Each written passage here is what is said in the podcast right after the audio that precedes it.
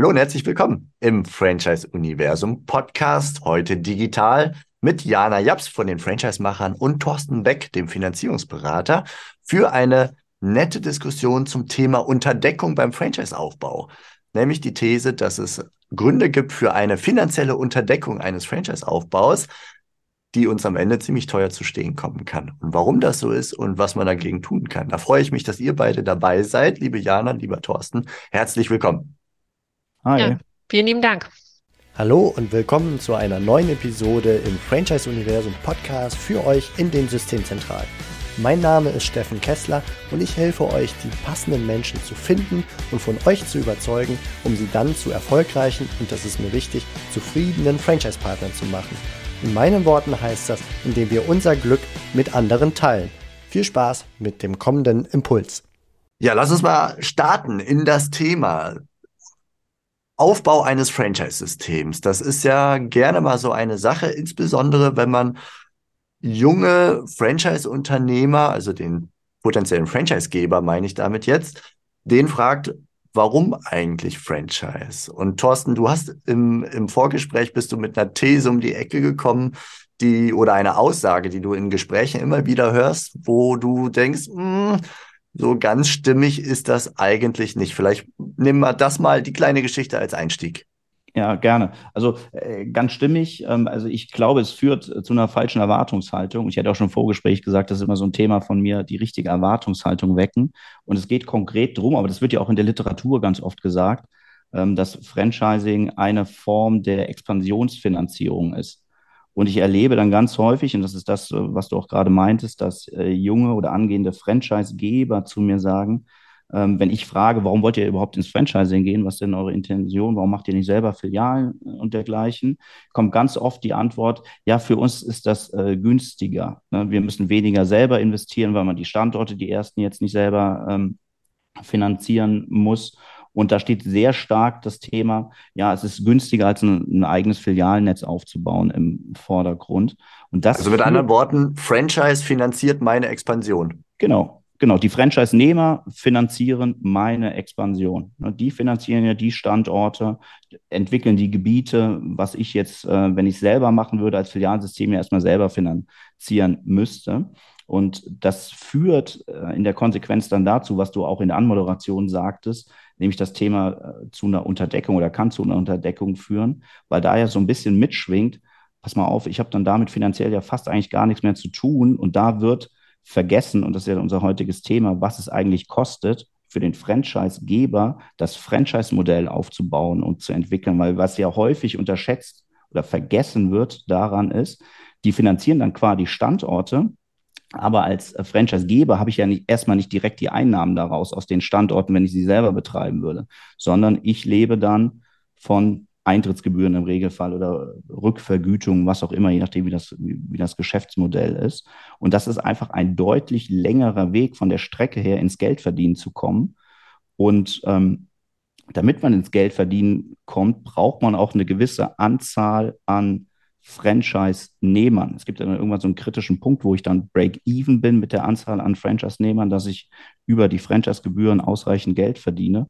Und auch das wird unterschätzt, wie lang dieser Punkt ist. Und wenn auf Strecke dann irgendwann festgestellt wird, hey, es funktioniert ja gar nicht so, wie ich mir das dachte, ähm, dann werden viele sehr schnell nervös und dann werden oft falsche Entscheidungen getroffen, wie ich nehme auf einmal jeden Franchise-Interessierten, der zum Hörer greift und mich anruft. Ähm, und das kann wieder in Folge dann haben, falscher Franchise-Nehmer, Standort funktioniert nicht so wie gedacht, es äh, muss eine Regelung gefunden werden, dass der ausgetauscht wird, Standorte schließen, es kommt weniger Geld rein und so weiter und so fort. Also das ist dann eine Verkettung von Umständen, die genau dazu führen können, dass es dann eben einfach sehr, sehr teuer wird und auch teurer, als es überhaupt äh, notwendig ist. Ja, Jana, du berätst ja, während Thorsten vor allem bei der Finanzierung gerne auch von neuen Standorten Franchise-Nehmer unterstützt als Experte, berätst du, Jana, den Franchisegeber respektive den zukünftigen Franchisegeber beim Aufbau eines Franchise-Systems und bei der Expansion. Und du bläst im Grunde ins gleiche Horn, insbesondere mit Blick auf die Eintrittsgebühr. Vielleicht magst du mal erzählen, was so ein typischer erster Anruf eines potenziellen Franchisegebers so aussagt über Geld und Eintrittsgebühr und was das für Folgen auf die finanzielle Über- oder Unterdeckung eines Franchise-Systems über die nächsten Meter hat. Ja, gute Frage. Also der erste Anruf, genau, ist dann, also ich bin da schon auch bei Thorsten. Was, woran höre ich sozusagen, dass es möglicherweise finanzielle Unterdeckung gibt bei dem ersten Telefonat? Das wäre zum Beispiel, ähm, wenn man hineinfragt in den, in den Pilotbetrieb, also wie funktioniert dein Geschäftsmodell eigentlich? Was machst du da? Und bist du noch zu 100 Prozent mit dabei? Und ähm, wie, oder hast du vielleicht schon mehrere Standorte? Das passiert ja auch.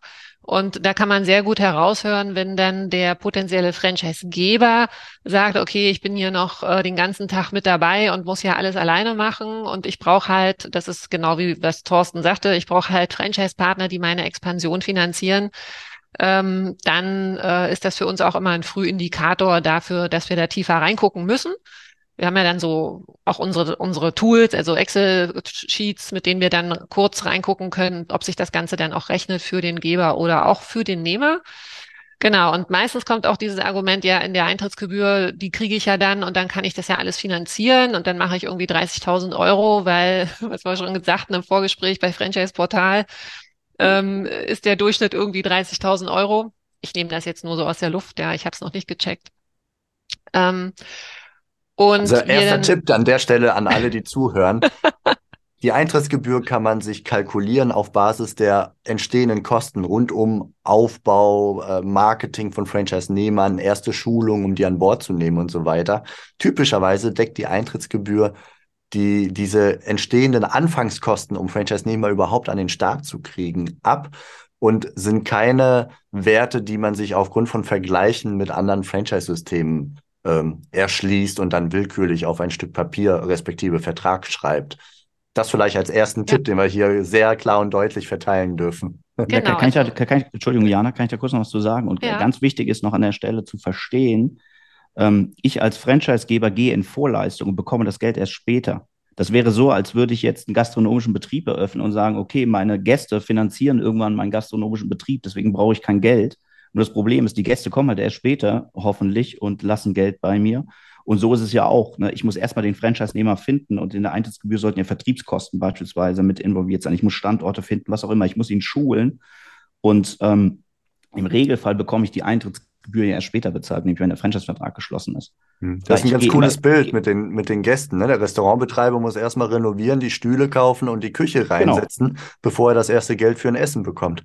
Genau, der muss es vorfinanzieren. Das ist halt das ist eine Investition. Ganz mhm. einfach, so ist das. Also wir gehen in, in unserer Welt, also wenn die Franchisegeber aufgebaut werden, gehen wir sogar noch ein Stück weiter und sagen, er hat das Geld eigentlich auch schon ausgegeben, bevor der erste Interessent anruft.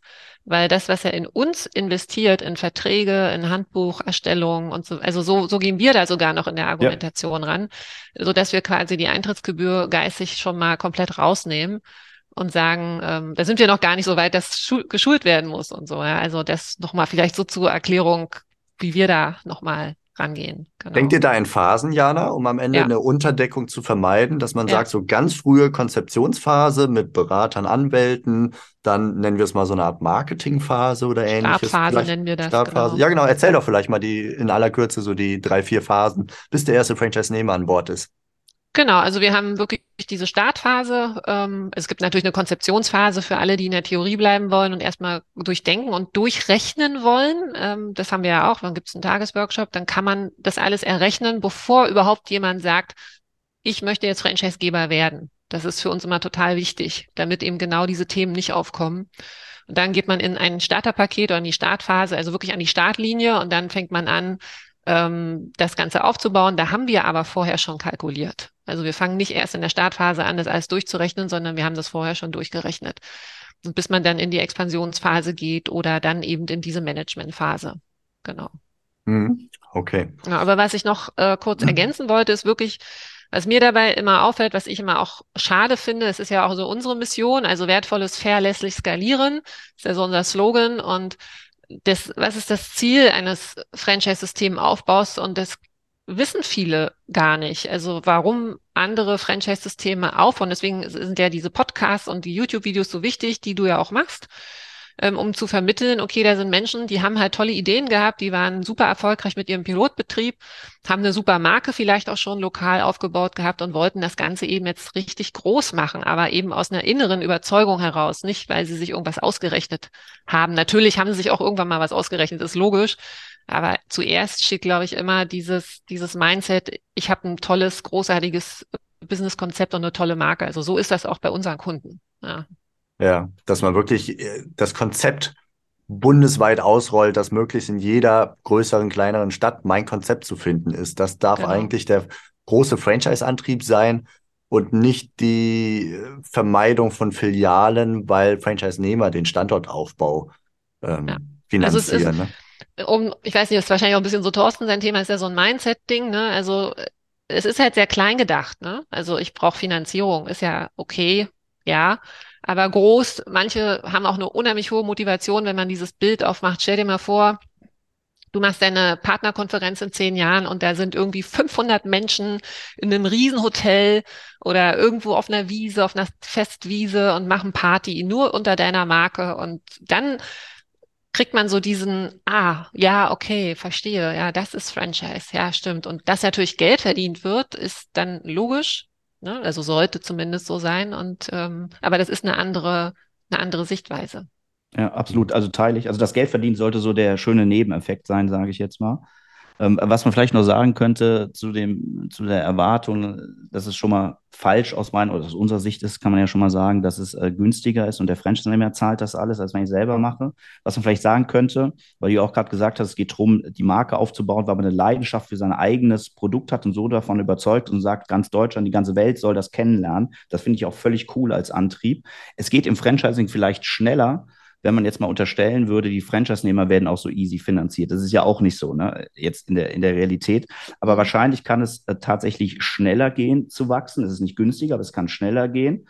Was ich sehr schön finde, und das hatte ein Gast in meinem Podcast zu mir gesagt, auch ein junger Franchise-Geber, ich glaube, Ben von Potsalat, der sagte, er macht vor allem Franchising, weil er der Überzeugung ist, dass ein Franchise-Nehmer-Standort immer erfolgreicher sein muss als ein, als ein eigener, als ein Company-Betrieb, weil man da ja einen Menschen hat, der mit der gleichen Leidenschaft, und das setzen ja diese leidenschaftlichen Franchise-Geber voraus, die finden Leute, die genau die gleiche Leidenschaft haben, nicht das Geld verdienen, das wollen alle, aber die finden das Produkt cool, die wollen genauso gesunde Ernährung in dem Fall in die Welt hinaustragen, wie man selber.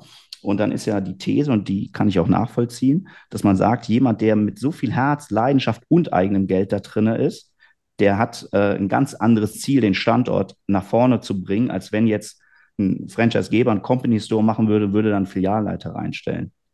Und das finde ich eigentlich das richtige Mindset, dass man sagt, okay, also als Franchise-Geber, ich gehe fest davon aus, dass mein Franchise-Nehmer erfolgreicher ist, als wenn ich selber machen würde und ich tue auch alles dafür, dass er erfolgreicher wird. Weil auch, wenn er erfolgreich auch investieren. Ist, auch investieren, genau. Und da sind wir ja wieder und das äh, vergessen ja viele, dass ich auch als Franchise-Geber investieren muss. Halt nicht in den Standort jetzt direkt, aber in das System mit dem Ziel, meine Franchise-Nehmer äh, erfolgreich zu machen. Und wie du ja immer sagst, das Glück mit den anderen zu teilen. Ja, genau. Ja, danke für, für das Aufgreifen dieser Worte. An der Stelle auch Verweis auf deinen Podcast, den du gerade nur so am Rande erwähnt hast. Also Unternehmer Jam Session, könnt ihr mal eingeben in die Suche. Sind äh, längere Episoden, deutlich breiter aufgestellt, mit einem Hauch von Musikinteresse und ähnlichen Sachen und dann das Thema Finanzierung, Mindset, Erwartungshaltung, Unternehmertum als Ganzes. Ist das richtig zusammengefasst? Thorsten? Ja, aber da könnt ihr euch auf jeden Fall die ganzen Folgen von den Franchise-Gebern anhören, die es gibt, die über ihren Aufbau erzählen. Und die erzählen ja sehr, sehr offen und authentisch in dem Podcast, auch mit den ganzen Rückschlägen. Und da kann man so ein bisschen nachvollziehen, wo so die Stellschrauben sind, was wir jetzt hier so zusammenfassen. Ja. Jana, was sind aus deiner Sicht so die größten Brocken, die, wo man Geld aufbringen muss und die man gut beachten muss in der, in der Finanzierung des Aufbaus eines Franchise-Systems, mhm. die vielleicht auch gerne vergessen werden? Ja, ja, jeder denkt immer an Vertrag. Ne? Ich brauche einen Anwalt und den muss ich bezahlen, genau. Hm. Aber kurz nochmal zu Thorsten. Also ja, es gibt ja diesen wunderbaren Spruch, den ja, der ja Manfred Maus zugeschrieben wird mit ähm, ich mache, ich bin angetreten und ich mache jeden Franchise-Partner zum Millionär. Das wird ja dieses, wird ja so kolportiert und äh, genau, das passte da wunderbar nochmal dazu. Ja, was sind die größten Brocken? Naja, also ich glaube, am meisten wird die Zeit unterschätzt. Es äh, macht sozusagen, wird der Kreis rund, ähm, den man, die man investieren muss in so ein Franchise-System. Wir sagen ja auch immer, Mensch, du baust ein neues Unternehmen auf. Das ist ja nicht dein, also du gehst ja in eine ganz andere Rolle irgendwann rein. Du bist ja gar nicht, hoffentlich dann irgendwann nicht mehr operativ in deinen Prototypen oder in deinen Pilotbetrieben ähm, tätig und diesen Zeit, dieses Zeitinvest, ich glaube, das ist das, was die meisten unterschätzen. Klar, wir haben auch einen Anwalt, der macht das alles, der kriegt ja bei uns, also wir schreiben ja erst ein Handbuch und machen erst diese Vorarbeiten und dann kriegt der Anwalt den Zugriff auf das digitale Handbuch und der ist also, den muss man nicht mehr groß briefen, da geht keine Zeit mehr rein. Die, die wissen, wie das läuft. Die, das ist für die ein glatter Durchläufer. Also es ist genauso, wo die meisten denken, da muss ich ganz viel Zeit aufwenden, brauchen sie eigentlich gar nicht so viel. Also bei uns. Wir schreiben ja auch Handbücher teilweise für unsere Kunden und machen die ganzen Texte rein und so weiter. Ähm, das ist gar nicht mehr so das Rieseninvest. Aber diese zeitliche Ressource oder auch dieses Mensch, ich bin, ich bin noch alleine und brauche aber jemanden, der mich beim Franchise-Systemaufbau unterstützt. Also ein Mitarbeiterinvest. Ressourceninvestition. Das ist das, was meistens hinten, also was am Anfang nicht so präsent ist. Ja. Und es dauert einfach auch eine ganze Weile. Ne? Also ich habe diesen Invest, sowohl Zeit als auch Mitarbeiter. Ne? Und äh, auch weil ich Zeit brauche, heißt das ja im Umkehrschluss, es dauert, bis ich eine kritische Menge an Franchise-Nehmern ja. an Bord habe, die wiederum ähm, ja meine Leistung der Systemzentrale refinanzieren. Ne? Also bis ich, ähm, um bei diesem Restaurantbild von eben zu bleiben, ich muss vorher mit viel Zeit sehr akribisch die Küche planen, bevor ich kochen kann. Und je länger ich dafür äh, brauche, desto länger wird es dauern, bis ich die ersten Gäste einladen kann und denen ein Essen vor, vorsetzen kann, für das sie dann auch bezahlen. Genau, also wie wir immer sagen, also wir haben ja diese Starterpakete, das ist eben der Start, da passiert noch nicht eine systematische Partnergewinnung. Da kommen vielleicht drei bis vier Franchise-Partner, die kommen aber so und da muss man wieder üben, wie geht das mit der vorvertraglichen Aufklärung und brauche ich eine Reservierungswand. Das ist ja alles noch total am Ruckeln. Da läuft ja noch nichts glatt durch. Aber danach kommst du halt in diese Expansionsphase und sollst systematisch Franchise-Partner gewinnen. Und dann geht's erst richtig, dass die Küche läuft, ja, dass die Prozesse nochmal glatt gezogen werden und dann kannst du loslegen. Aber da klar, du brauchst schon ein bisschen Zeit dafür, bis du das selber auch für dich veränderst. Das ist auch etwas, was unsere Kunden immer sagen. Ich habe so viel gelernt, ich habe mich komplett selber verändert, ich bin irgendwie ein völlig anderer Unternehmer geworden. Und jetzt geht's richtig los. Und das ist ja. schon ein Stück Arbeit und ein Stück Zeit. Ja. ja, und im Ergebnis auch ganz cool. Was würdet ihr beiden denn sagen? Äh, einerseits, also eine zweigeteilte Frage eigentlich. Wie finanziert sich ein Franchise-System, wenn nicht über die Eintrittsgebühr, wie wir es gerade erläutert haben? Und daran angeschlossen, wie viele brauche ich von denen, die es finanzieren? Weil ich ahne die Antwort natürlich schon. Wer mag? Ja, Thorsten, denke ich mal als Finanzierungscrack. also ähm, ich würde das jetzt auch in mehrere Phasen unterteilen. Ähm, am Anfang können es natürlich die Franchise-Nehmer noch nicht äh, finanzieren, aber das ist ja auch die, die Antwort, die du wahrscheinlich auch im, im Kopf hattest. Es soll natürlich äh, mittelfristig bis langfristig die Franchise-Nehmer über ihre laufenden Gebühren und je nachdem, ob es noch Rückvergütung gibt, hängt ein bisschen davon ab, was das, was das für ein, für ein Geschäftsmodell ist, was das für ein Franchise-System ist. Vielleicht produziert sie auch selber und verkauft Waren an, an, äh, an, an die Franchise-Nehmer, gibt es ja verschiedene Möglichkeiten. Also natürlich ist es irgendwann Ziel, dass es über die Franchise-Nehmer das ganze Modell finanziert wird, vielleicht noch mit eigenen Betrieben, auch da, je nachdem, wie die Ausrichtung des, des Geschäftsmodells des Franchise-Gebers ist. Aber da möchte ich nochmal herausstellen, die laufende Gebühr, also die, laufende, die monatliche genau. Gebühr, nicht die anfängliche große Eintrittsgebühr. Nur um das nochmal einmal klar auf den Punkt zu bringen für genau. alle die, die ja jetzt nicht ganz so mit dem Wording ähm, bewandert sind möglicherweise. Die Eintrittsgebühr ist wirklich die einmalige, ganz am Anfang größere Gebühr, mit denen ich viele Kosten als Franchisegeber abdecke. Und die laufende Gebühr, da werde ich als Konzeptgeber im Grunde, könnte man sagen, am Erfolg des Franchise-Nehmers beteiligt, prozentual gerne mal. Nicht genau. zwingend. Ja, ich meine, in der Eintrittsgebühr, das wird natürlich irgendwann so sein, da ist vielleicht auch ein Gewinnaufschlag drin. Das ist ja auch, ist ja auch völlig okay. Ne? Also wenn, wenn das funktioniert, soll, soll er damit auch, auch, auch Geld verdienen, der Franchisegeber, weil im Laufe des Prozesses werde ich ja immer besser, was meine Vertriebsprozesse und so angeht. Äh, dann kann ich damit vielleicht auch in Anführungsstrichen Geld verdienen, aber auf, auf lange Strecke sind es dann doch die, die laufenden Gebühren, wie du äh, gerade gesagt hast. Aber in der ersten Phase, das ist ja das Entscheidende, und äh, das ist ja die Riesenherausforderung, wie man das am besten finanziert. Und das hatte ich ja auch schon in der letzten Podcast-Folge bei uns gesagt, äh, wo, wo, ich mit Markus Marx war auf der, auf der Messe, mhm. wo du uns interviewt hast. Ähm, Verlinkt in den Show Notes. Ja. äh, streng genommen ist es ja eigentlich ein Investorenthema schon fast, weil Banken, das hatte ja auch Markus Marx bestätigt, tun sich da sehr, sehr schwer in, in so einer Phase, weil ich brauche ja eigentlich als angehender Franchisegeber ein bisschen, ich nenne es mal Spielgeld. Es ist ja, äh, wie Jana ja auch sagt, es wird oft unterschätzt, ich muss Mitarbeiter schon mal einstellen, äh, Prozesse anstoßen, das sind alles Betriebsmittel, sagt man in der Finanzierung. Da steht jetzt keine klassische harte Investition dahinter. Und das ist immer schwierig für Banker, sowas zu, zu finanzieren, vor allem wenn man dann erklärt, pass mal auf, der Return on Invest für diese Betriebsmittel ist irgendwie, ich sage einfach mal nach einem Jahr oder so, nach, nach einer längeren Zeit.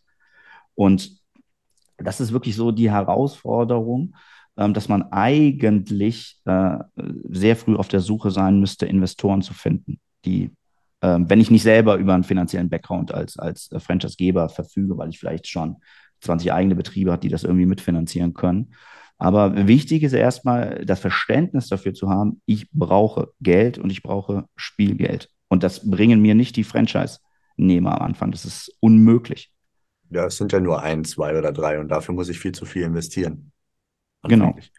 Jana, möchtest du da noch was hinzufügen aus äh, Franchise-Geber-Sicht? Ja, also Genau, aus Franchise-Geber-Sicht vielleicht eben zum Start, ja. Also wenn unsere Kunden zu uns kommen, kann ich guten Gewissens sagen, dass sie die meisten zumindest aus dem Pilotbetrieb oder Prototypen heraus sich selbst finanzieren, weil sie einfach erfolgreich sind. Das ist ja auch das, was wir durchrechnen am Anfang. Ähm, und die, die sich dann, die dann in, den, in unseren Telefonaten merken, okay, das geht so nicht, ich habe ein völlig falsches Bild von dem ganzen Thema Franchise, die kommen dann auch gar nicht zu uns. Also bei uns, unsere Kunden nehmen auch mal nochmal einen Bankkredit auf, aber die meisten finanzieren es aus dem Prototyp, also aus dem laufenden Geschäft heraus. Zumindest für die ersten zwölf Monate. Ja, da, da würde ich gerade noch mal eingrätschen, äh, weil das war ja, glaube ich, das Missverständnis so in, in den letzten Podcasts ein bisschen, worüber Marx und ich gesprochen haben. Auch, auch wo, dass das jetzt nicht missverstanden verstanden wird, was ich gerade gesagt habe. Natürlich Beraterleistung, die, äh, die Erstellung von Verträgen und so weiter. Das ist natürlich äh, sehr gut durch eine Bank äh, finanzierbar.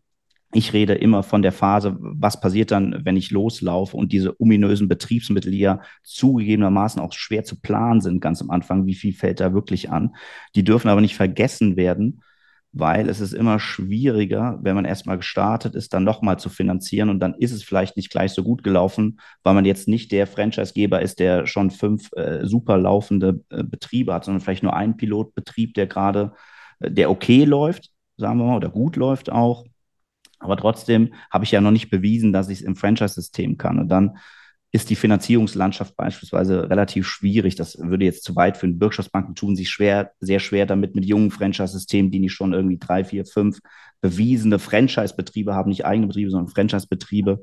Also das macht es da nicht äh, ganz leicht. Deswegen ist es immer gut, wenn der Franchise-Geber am Anfang über diese Einstiegsfinanzierung wie Beratung, so will ich es nicht wiederholen, äh, wenn er darüber hinaus noch ein Polster hat. Um gegebenenfalls auch, und das auch das wird oft unterstützen, das sollte eigentlich auch nicht primär das Ziel des äh, Franchise-Gebers sein oder die Aufgabe des Franchise-Gebers sein, aber es ist immer häufiger so und auch viele große Franchise-Systeme haben das hervorgemacht, dass die ihre ersten Franchise-Nehmer sehr stark finanziell unterstützen und da quasi ein bisschen Bank auch mitspielen, weil die Finanzierungslandschaft einfach bei jungen Franchise-Systemen sehr schwierig ist auch für die Franchise-Nehmer sehr schwierig ist. Ich habe zufälligerweise gerade letzte Woche, ich glaube, es war letzte Woche, mit einem Franchise-Geber gesprochen, der jetzt gerade ziemlich strauchelt und eine Cash-Problematik hat, weil einfach die Expansion nicht so geklappt hat, wie es vor ungefähr zwei Jahren oder ja doch Pi mal Daumen zwei Jahren geplant war. Ne? Und er braucht jetzt äh, neuen, neuen Sprit, wenn man so möchte, um weiterlaufen zu können von Investoren, Gesellschaftern und Co., die aber zunehmend zurückhaltend werden, obwohl er gutes Marketing und Co. macht. Aber am Anfang, gerade wenn man in einer Branche ist, in der schon einige Franchise-Konzepte unterwegs sind, wo die, die User, wollte ich gerade sagen, also die potenziellen Unternehmer, Franchise-Nehmer, äh, durchaus auch die Wahl haben zwischen Konzept A, Konzept B, Konzept C und die dann vielleicht auch ein paar mehr Partner schon an Bord haben als das, das äh, Konzept A das dann nur zwei Partner an Bord hat, dann wird dann letztendlich vielleicht doch die Expansion deutlich schwieriger und am Ende kommt dann eine Cash-Problematik raus, eine Unterdeckung, weil er nicht damit gerechnet hat, dass er über zwei Jahre lang ähm, ja die Aktivitäten vorfinanzieren muss. Und da war das sehr deutlich spürbar. Mal gucken, ob er es schafft und wie er es schafft. Aber das war so eine klassische Geschichte, anders geplant, als die Realität dann tatsächlich gelaufen ist. Ja. Cool, ja, ja vielen Dank. Ja.